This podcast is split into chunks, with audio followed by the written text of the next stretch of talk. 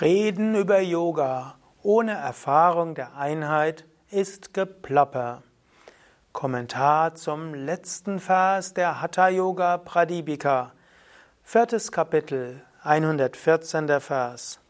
Svatmarama sagt, Solange das Prana nicht in die Sushumna gelangt und Brahmarantra durchstößt, solange Bindu nicht fest wird durch das Kontrollieren des Prana, solange Chitta, der Geist, nicht mit dem Objekt, auf das meditiert wird, Brahman verschmilzt, solange sind jene, die über Yoga und Dhyana sprechen, nicht als eitle Schwätzer und törichte Menschen.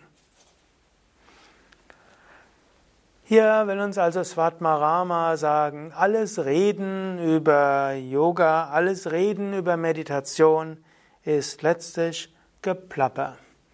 Es gilt, Samadhi zu erlangen. Und was heißt Samadhi zu erlangen?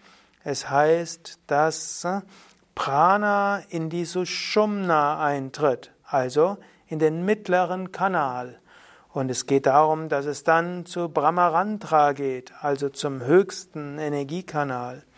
Es gilt, dass dieser Lebensatem über hm, letztlich Madhya Marga, den mittleren Pfad, nach oben geht, in Brahmarantra, in Sahasrara Chakra und damit in die Öffnung zu Brahman.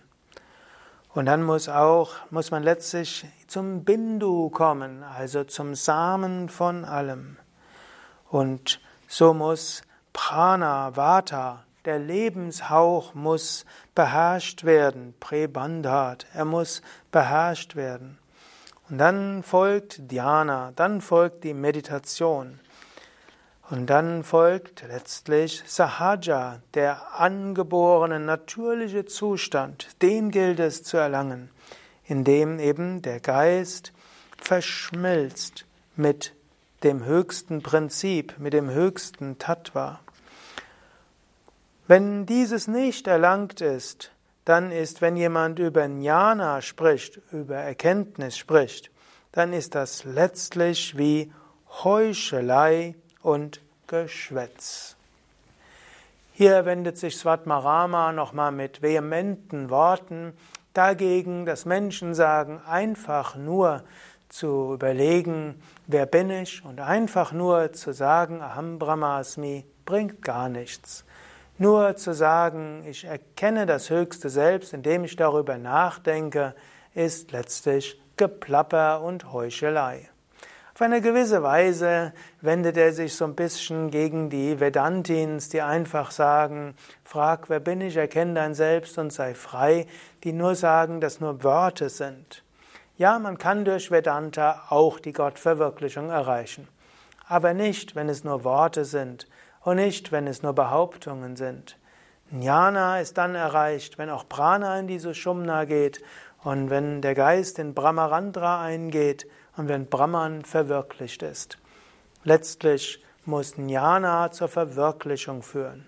Und so kann man sagen, Vedanta Jnana Yoga muss auch zur Erweckung der Kundalini führen und zur Nirvikalpa Samadhi.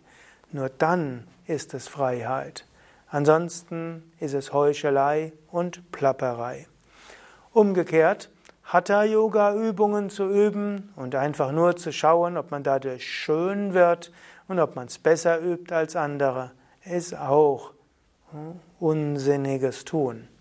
Nur dann, wenn wir über intensive Praxis und Verhaftungslosigkeit und uneigennütziges Dienen und durch intensives Leben unseres Dharmas und dabei verhaftungslose Praxis und Gottesverehrung unseren Geist zur Ruhe bringen und die Kundalini erwecken und dann das höchste Chakra aktivieren, dann erreichen wir Nirvikalpa Samadhi. Und erst dann, wenn wir Nirvikalpa Samadhi erreicht haben, dann ist das Ziel des Lebens erfüllt. Und bis dahin sollte man demütig sein. Svatmarama sagt ja an einigen Stellen, wer, äh, letztlich Übung ist wichtig. Es ist nicht so wichtig, welche Weltanschauung wir haben. Es ist nicht so wichtig, welchen letztlich religiösen, spirituellen Hintergrund wir haben oder nicht haben. Und es ist nicht so wichtig, über so vieles nachzudenken. Wichtig ist die Praxis. Übung macht den Meister, die Meisterin. So sagt er es ja am Ende des ersten Kapitels. Und er sagt auch, übe mit der richtigen Einstellung. Ehrerbietung gegenüber dem Göttlichen, Ehrerbietung gegenüber der Tradition selbst, Ehrerbietung gegenüber den Meistern des Yoga. Das ist wichtig. Dann übe so gut du kannst. Und indem du systematisch übst, kommst du irgendwann zur Verwirklichung. Und dann löst sich alles andere auf. Also, strebe, praktiziere, übe. Übung macht den Meister, Übung macht die Meisterin. Und die, das Streben nach Vollkommenheit ist das einzige Streben, das es wirklich wert ist. Alles andere ist nur relativ. Hariom Tatsat Iti Hatha Yoga Pradipikayam Samadhi Lakshanam Nama Chaturtopadesha. Das war das vierte Kapitel der Hatha Yoga Pradipika. Hariom Tatsat Om Om Om Om Sarvamangala Mangalye Shive Sarvartha Sadhike Sharanye Triambake Gauri. Narayani Namostate Narayani Namostate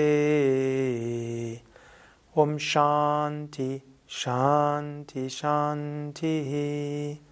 Om Frieden Frieden Frieden Om Bolo Satguru Shivananda Maharaj Ki Jai.